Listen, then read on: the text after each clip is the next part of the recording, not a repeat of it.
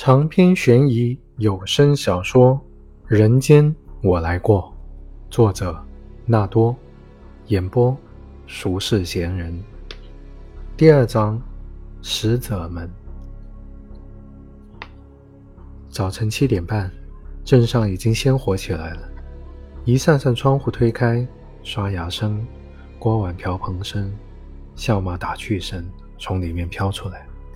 还有各种各样的招呼声，如果是在街道上，那是邻居间的；如果是在屋子里，那是租客间的。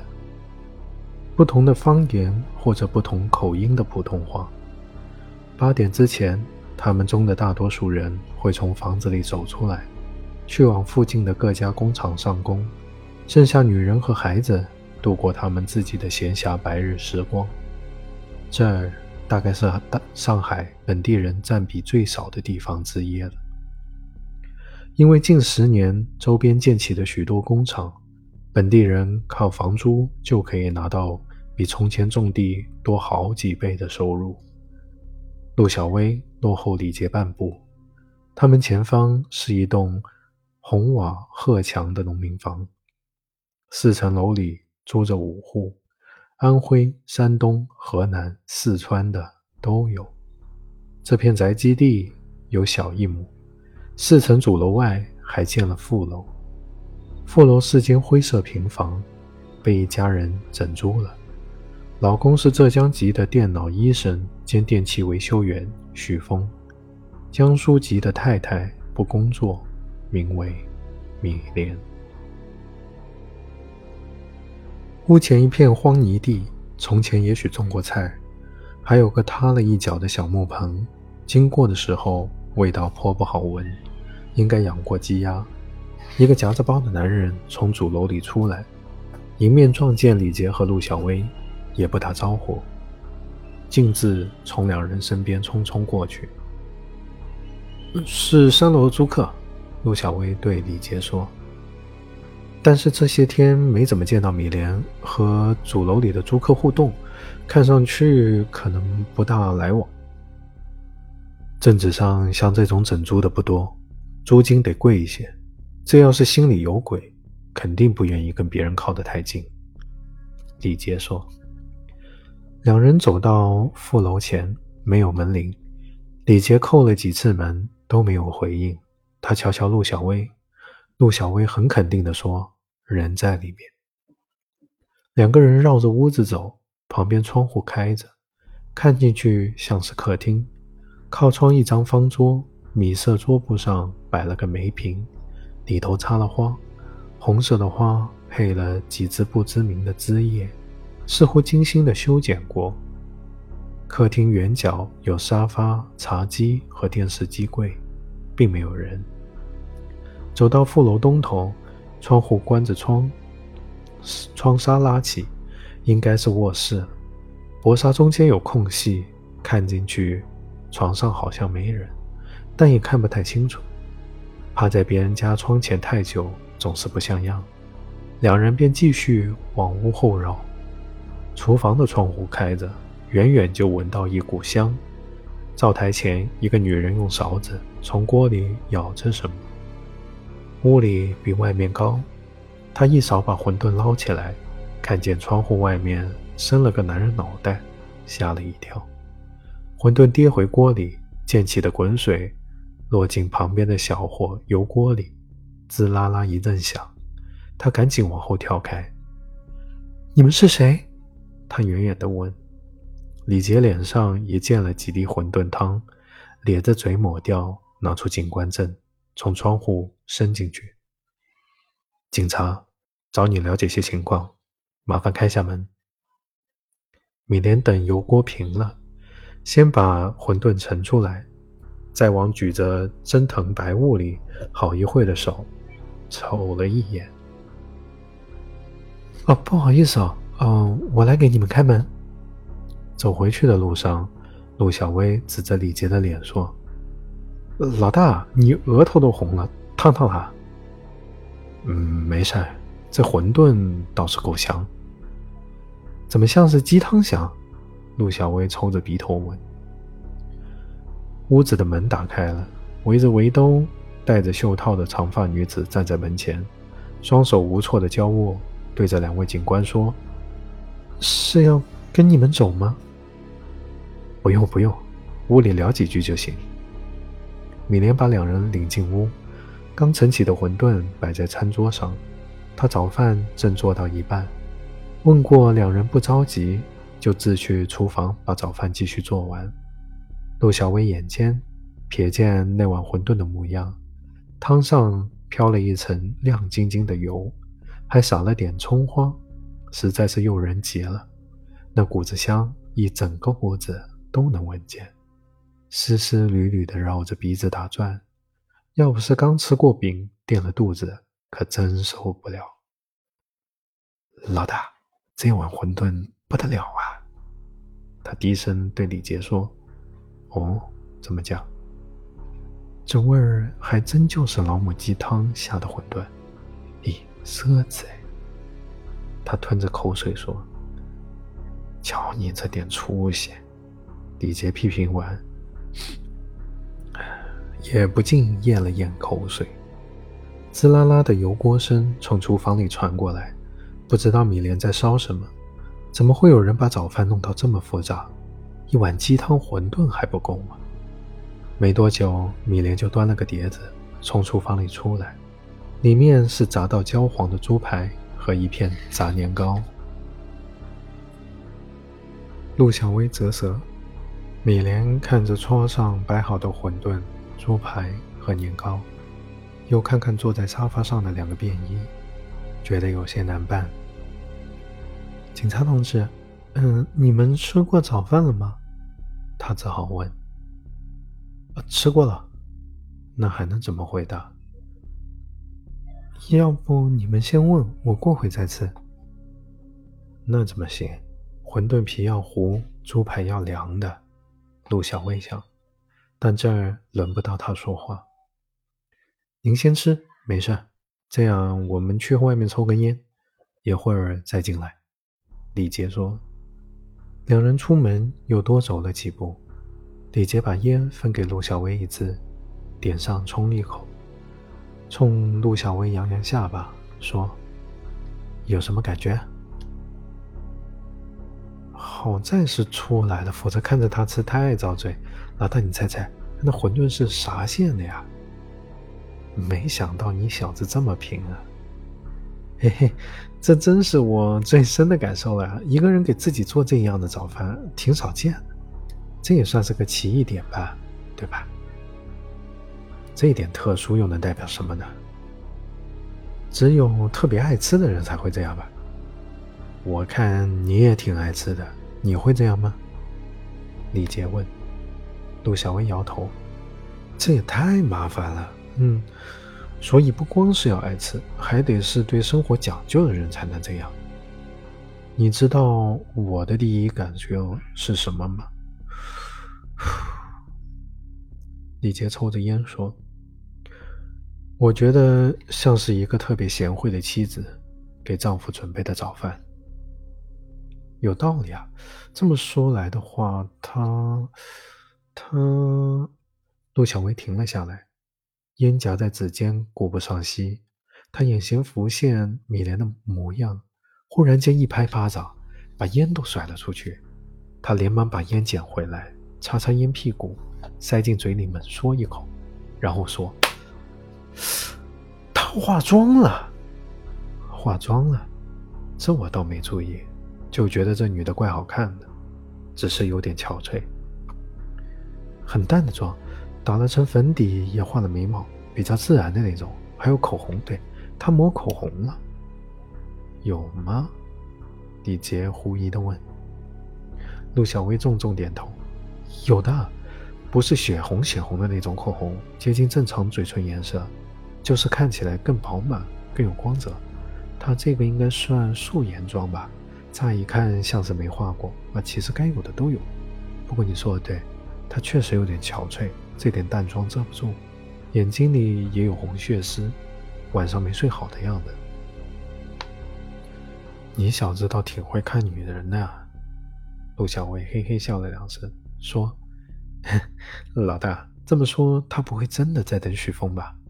许峰难道和他约好了今天要回家吃早饭吗？咱们这不会不会是有点打草惊蛇了吧？不会的，许峰这几天都没开过手机，米莲的手机也监控着，你们又一直在这蹲守，他们肯定没联系过。就算他们早先约好了，也不可能精确到几点几分。如果这顿早饭是给许峰做的，怎么也得等他到家了才下馄饨吧？可我们进屋的时候，米莲就已经在下了。这下好的馄饨，差几分钟就不好吃了。整了这么一顿精细早饭的人，可不会犯这样的错。所以这饭一定是他自己吃的。可又是口馄饨，又是猪排的。吃完他这口红，可不就白化了吗？女人嘛，只要好看，不怕麻烦。丽姐说：“不过她这妆，算是画给谁看的呢？会不会他觉得许峰随时会回来，但又不知道到底什么时候回来，所以一直化着妆？”陆小薇说：“你老婆在家一直带着妆？”老大，我我没老婆。我和你说，这老婆和女朋友可不一样。你见女朋友都是在外面，嗯，你没和你女朋友住一起吧？陆小薇想说自己没女朋友，但最终只是摇了摇头。对呀，你在外面约会，女朋友的时候她都是化好了妆的。可是女人在家里又不会化妆，但凡脸上多点什么，那也最多只能是面膜。嗯，也有一种可能。就是她始终要把自己最美的一面给老公看，所以在等着老公的时候，哪怕在家里也一直带着妆。哈 老老大，你这是什么表情？这是羡慕吗？嫂子她。嘿嘿。我我没老婆，没老婆。先前说的这么热闹，陆小薇在心里嘀咕。但我有过老婆。陆小薇不知该怎么接，索性不接。米米莲这样也算是梦想老婆了吧？陆小薇说：“许峰舍得扔在家里不闻不问，我看他们两个多半还是有约定的，说不定再蹲几天就能逮到人了呢。这可是杀人案子，逮到就是十环起，还忍不了这几天。哎，之前去挂坡村的。”测 DNA 的那组人太不小心了，肯定是泄露了。李杰猛吸了这最后一口烟，把烟蒂扔在地上踩灭。如果米莲真觉得许峰随时会回来，那他应该是不知情的吧？一般来说，不知情是大概率。被害人也是个姑娘，年纪轻轻被掐死了。米莲要是知道了，能不怕？还能这样束手调根？可是看他这个憔悴模样，是不是在为许峰担心？那样的话，他会不会知道些什么呢？就算他不知情，也不代表不能提供线索。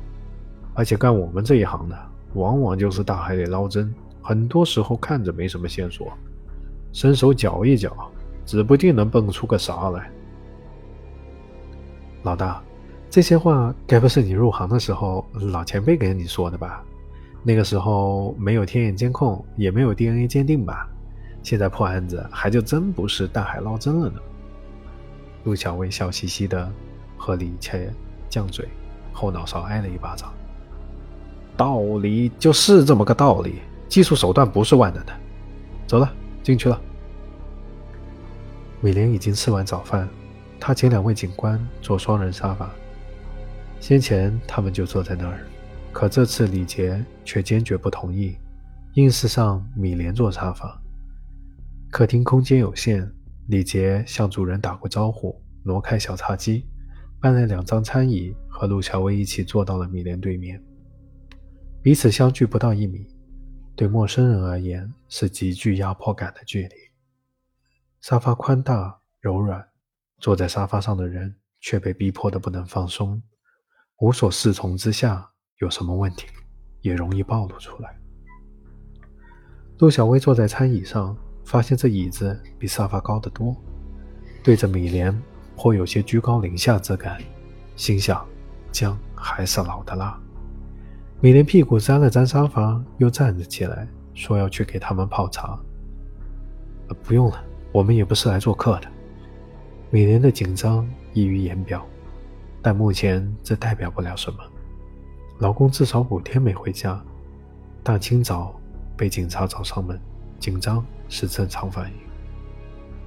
嗯，其实我们要找的是许峰，他是你丈夫吧？米莲点点头。他今天什么时候回来？李杰明知故问。我不知道他今天回不回来，他走了好些天了。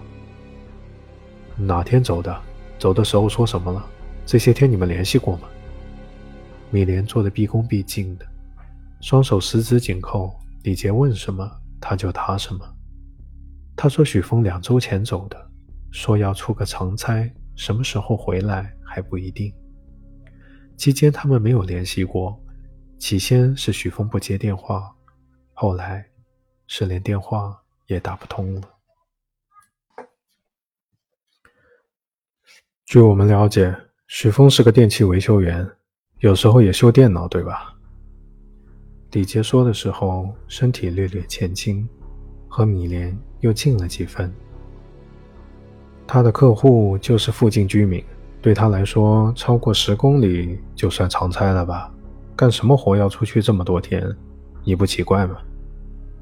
没等米莲回答，李杰又说：“我要是出差，我老婆一天能打我三个电话。”李杰明显感觉到了陆小薇的侧目，但他毫不在乎地往下说：“许峰离家这么多天，居然电话还联系不上，你不觉得不正常吗？”把这些问题查出去的时候，李杰紧紧地盯着米莲，见她脸上勉强维持的镇定开始动摇，眉宇间的挣扎越来越明显，便又加了一句：“到现在，他电话索性关机了。”作为妻子，你不担心你丈夫吗？这句话没问完，米莲的眼泪就流了下来。担心啊，怎么能不担心呢？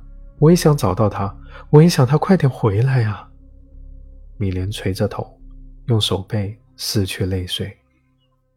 李杰有些失望，他觉得只差一口气了，但居然没有击破米莲的心房。他敢打赌。面前这位不到三十岁的美丽女子，心里是藏着东西的。他甚至都没有回应许峰出差的不合理之处。女人的韧性就是比男人强。从哭泣到彻底崩溃、失手之间的距离，比男人要远得多。不过这只是开场，她还没拿出真家伙呢。你知道我们为什么要找许峰吗？米莲的身体像是打开了一个开关，饱含着某种情绪的泪水不停地从眼眶里分泌出来，缓慢而坚定。他没有抬头看李杰，保持着擦泪的动作，噙着嘴角，摇了摇头。李杰取出一张对折的 A4 纸，递给米莲：“你看看，认得吗？”茶几上有餐巾盒。陆小薇抽了几张，递给米莲。米莲说了声谢谢，擦过手和脸，这才把 A4 纸接过来打开。这是一幅打印出来的长发女子肖像，介于素描和照片之间。也许是画完再用电脑加工处理过的。画的是女子正面，鹅蛋脸、大眼睛、小翘鼻，应该是个美人吧，却画得工整而无神。无神是正常的，因为没人见过她活着的样子。如果画出神韵，那就失之主观。肖像从米莲手中跌落，他重新捡起来，放在面前端详。他看了好一会儿，然后抖了抖纸，像是上面有灰似的，递还给李健。不认得，没见过。如果真的完全陌生，又或者是极熟悉的人，那么扫一眼就知道了。只有似曾相识，才需要认真分辨。李杰把这点记在心里，此刻暂且放一放。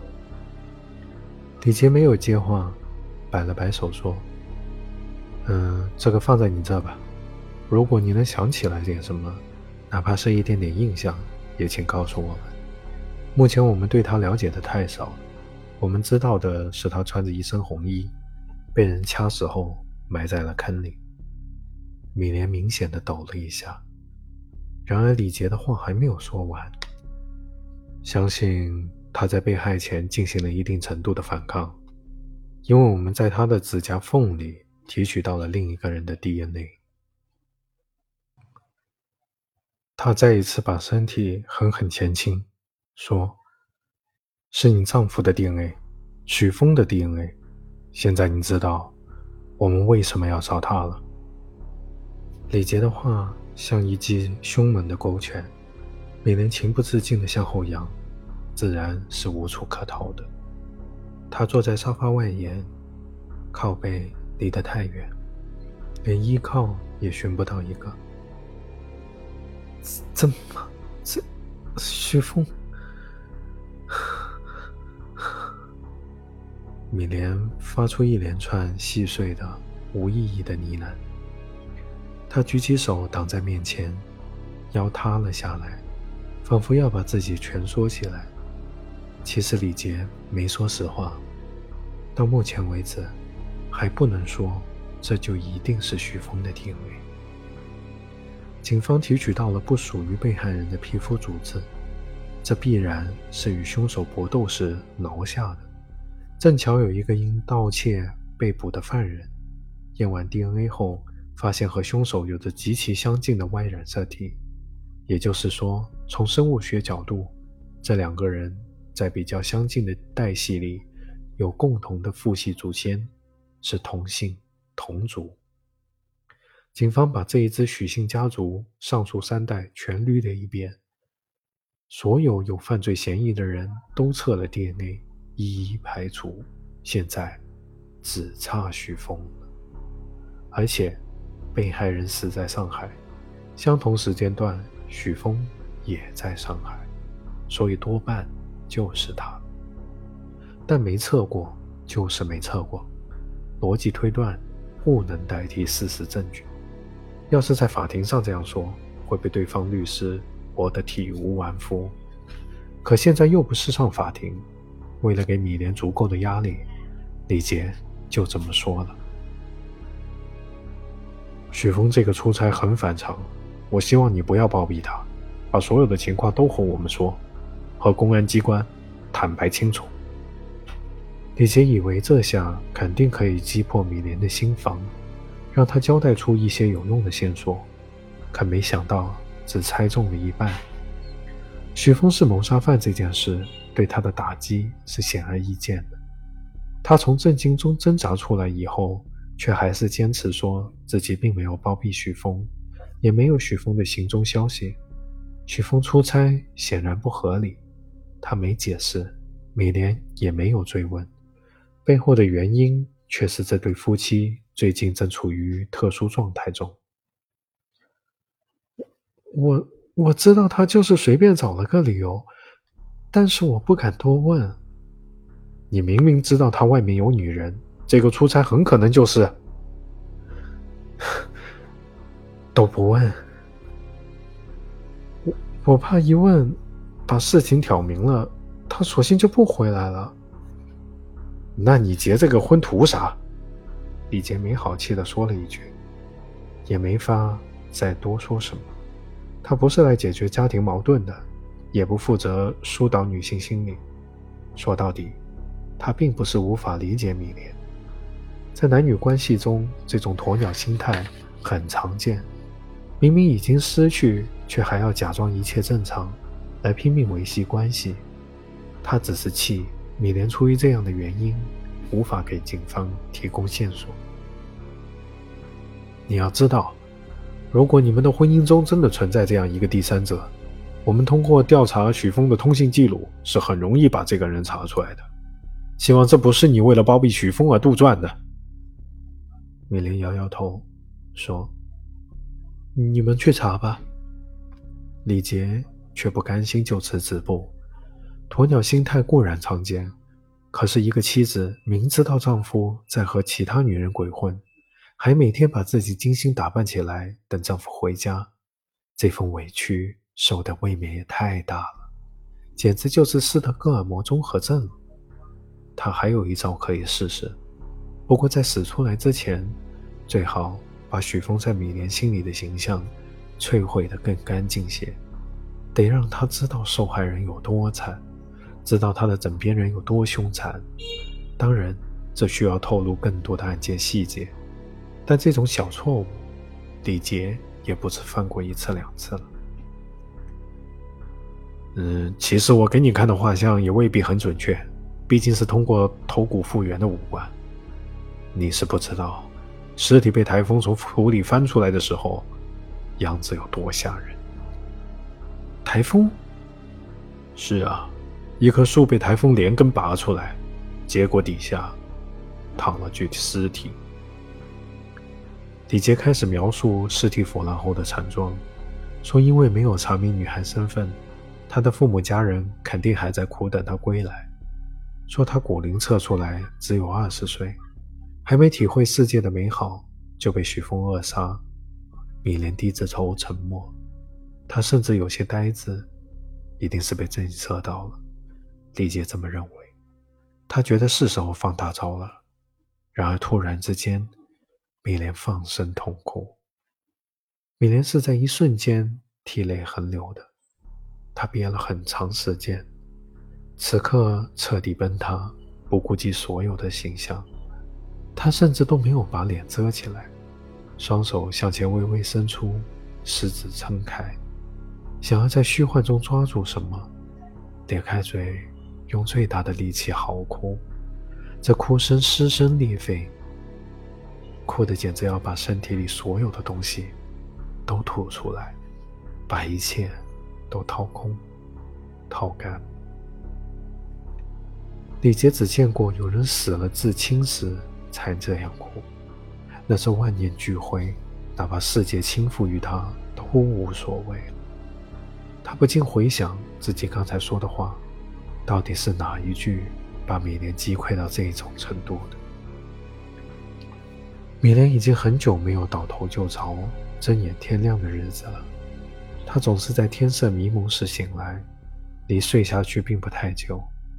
雪峰还在的时候，她醒了也不动，甚至不睁眼睛，只是听着自己的心跳和枕边的呼吸，那呼吸常常过于轻柔。这让米莲知道，他也是醒着的。两个人谁都不说话，直到窗外鸟雀声渐起。雪峰走了之后，米莲一个人在床上熬，觉得时间漫长，毫无指望，只好起来，开始新的一天。她对着镜子化了一个多小时的妆，脑子里什么都不想，默默的，一寸一寸打磨自己。梳头时，他偶尔会觉悟，原来梳着的不是自己的头发，是接起的别人的青丝。假装的是真的。他把长发梳成马尾，别一个细巧的蝴蝶簪，穿起粉色的针织衫，配过膝裙，出门蹬八厘米高的细高跟鞋，一边放着张国荣的歌。一边重读三毛的书，用美宝莲哑光零六色号的口红，拥抱时吻她左脸颊，所有的一切重归旧时规制，假装他不曾有过自己的想法，不曾改变过，不曾有过那个夜晚。可是他终于还是走了。我要出个差。那天早晨，他说：“米莲江在那儿。”他一直不敢去想会有这么一天，但当他到来的时候，却像面对一个等待已久的噩耗，无力挣扎。那晚，他在坑外说：“可不可以重新开始？可不可以假装一切都没有发生过？”许峰答应他了。坑里躺下的那个。答应了吗？几天，嗯，也可能几周。许峰接着说：“会回来吗？”米莲原本一句话都说不出，坐在床沿目送许峰离开，忽然又燃起希望。嗯，曾经米莲在家是不化妆的，许峰走后，她就开始化妆，看着镜子里自己被各种各样的物质覆盖，从而获得一种虚幻之美。一种明知是伪装的期待，米莲当然希望自己更美丽，可化妆并不能让他更有自信。他会这么做，更多的是因为精致妆容很花时间。一个人在家，沉浸在无边无际的时间里，米莲必须填满每一个时间角落。一旦空出一丝一毫，她就禁不住要去思考：那个女人是谁？许峰为什么要杀他？许峰干什么去了？许峰真的会回来吗？这个家还有未来吗？不，不不，完全不可以去想这些。米莲大概会在六七点的时候化好妆，然后花上一两个小时去做早饭，吃不完就倒掉，不留到下一顿。吃完饭，她从厨房开始做所有的清洁，然后买菜。做午饭，吃完得要下午一点了。再次清理厨房、晾洗衣服、插花、读书、修指甲或者做其他的杂事，然后做晚饭。在这期间，如果困了，就去床床上昏睡，不脱衣服，直挺挺往被子上一倒，让柔软包裹自己。天黑以后是最难熬的时间，夜晚会让他想到许多的东西。他强迫自己待在电视面前，免得到处找酒喝。这天早上，米莲五点半炖上鸡汤，开始化妆。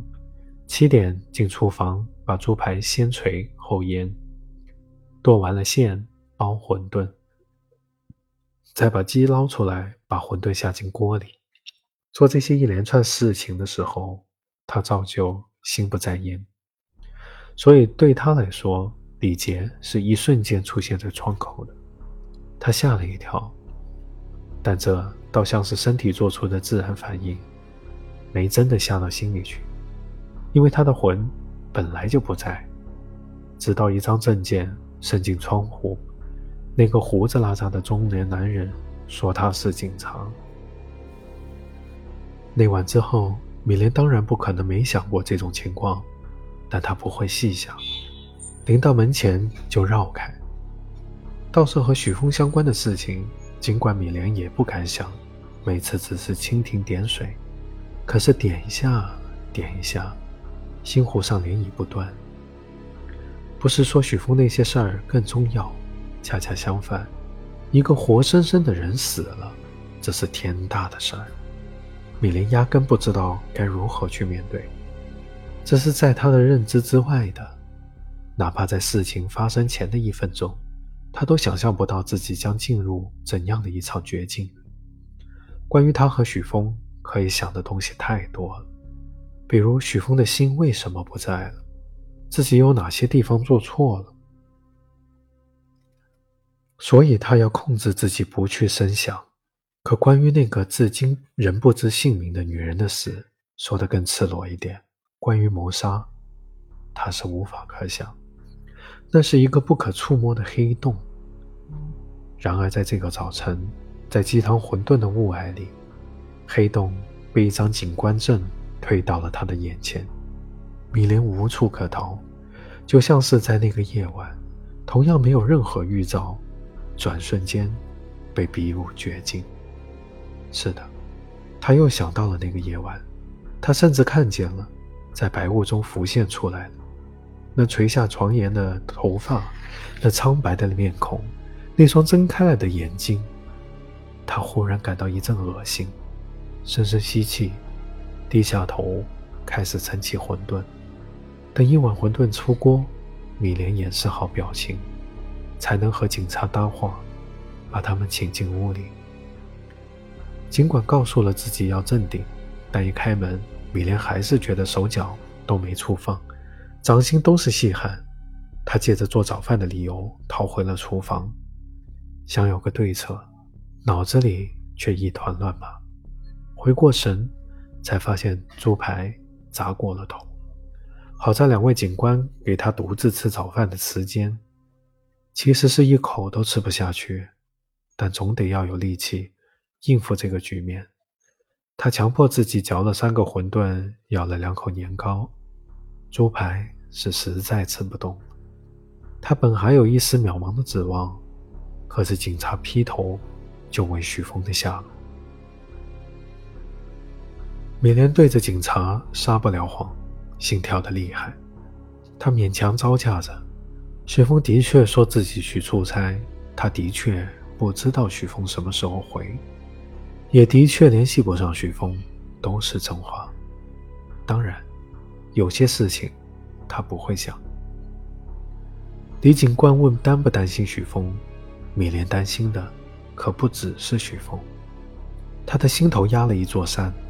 他并不是因为忧心而流泪的，也不觉得自己在哭，他只是一颗被压出了枝叶的烂果子。然后李警官就递过来了一张纸，米莲本不知道纸上是什么，一打开就被电到。一副长发女人的肖像，这还没什么，但他拿反了，他看见的是一张倒着的女人的脸。画掉在地上，他弯腰去捡，趁警察看不见的时候，大口的喘气，然后他把画举在面前，挡住自己的脸，也挡住两位警官的视线。画的和真人。并不完全一致，但米莲当然知道画的是谁。米莲觉得自己面对的情况真是残酷至极，那晚的经历不可直视，但他现在不得不把这一不可直视之物举着，离鼻尖几厘米远，一切的细节都清清楚楚地展示出来：黑色的长发，惨白的脸，尖锐的吸气声。耳边的求救声，他承受不住了，觉得下一刻举着画的手就要发起抖来，连忙甩甩纸，遮掩过去，把画还回，两只手塞到大腿下面，说不认得画中人。接下来的时间更是煎熬，他听着警察重复着他知道的事情：红色寿衣、掐死、埋尸坑，然后他听见了一个指向许峰的铁证。DNA，我不想听这些了。米莲想，我想昏睡过去，想喝醉，或者索性把我抓走枪毙掉，别叫我再面对这些。但是他一定要说些什么，否则怎么解释许峰的突然离开？所以他说了怀疑许峰有小三的事儿。反正画像都有了，DNA 也验出来了，警察迟早会查到他的身份。他和许峰的关系瞒不住。米莲半放弃的想，或许两个人不是情人那么简单，否则许峰为什么要杀他？总之，警察会查出来的，都交给警察吧。然而，两名警官依然没有要走的意思。我真的不知道许峰在哪里。这句话米莲说了好多遍，似乎警察并不确信。让这一切赶紧过去吧，他在心里祈祷着。忽然。他听见了一个奇怪的词：“台风。”刚才面前的李警官好像在说：“尸体是被台风从土里刮出来的。”惊讶之间，他不禁问出声来：“是啊，一棵树被台风连根拔出来，结果底下有具尸体。可是哪里来的台风？现在是五月初，而上海每年要到七月份才会有台风。”米莲的世界逐渐静默下来，米莲的心脏在收缩，整个人在收缩。他不是坐在沙发上，而是身处浩渺的空虚中，所有的声音暂时消失了。他往某一个方向急跌，在那有一个念头，关乎一个真相，前一刻似乎还处在不可抵达的另一端，忽然之间闪现到了面前，把他整个心灵撑得满满当当，没有任何一个角落能够逃脱。轰然炸响，那是他心脏瞬间蹦出的血液，是他难以置信的情感，是他被粉碎的理智一起拍击在了脸上。不是今年，而那个夜晚只过去了一个多月，日子他记得清清楚楚。三月十六日凌晨，那张肖像就放在米莲身上的沙发上，画中人。与记忆里刻骨铭心的脸并不完全相同，并非是面部复原的误差，而是这压根就不是同一个人。他说服自己，假装一切都没有发生过，把那个夜晚抹去，让生活重新开始，重回旧时轨迹。他觉得许峰要杀人一定有他的理由，如果有罪孽，那么就两个人一起担着，死后。一起下地狱去吧。于是他不说不问不想，贪恋尘世时光，沉醉梦幻泡影。然而许峰竟然不是第一次，他早就杀掉了一个人。所有的自我欺骗在这一刻被击得粉碎，一切努力和牺牲变得如此可笑。更可笑的是，他刚才竟然还觉得看画像是件很残忍酷的事。在美莲的心中，许峰的形象曾经是不可动摇的，是仰望之天，是承载之地。所以，哪怕发现他谋杀了一个陌生女人，米莲也会想，也许是女人的错，那是一个恶人，许峰是不得已被逼到墙角了吧？可是他还不得已的杀了另外一个人吗？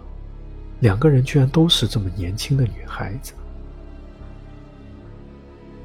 一个多月来。支撑着米莲的，对自己和对丈夫的认知，给生活戴上了假面，对未来的幻想，甚至是对过往岁月的回忆，在此刻被炸成了一团飞灰。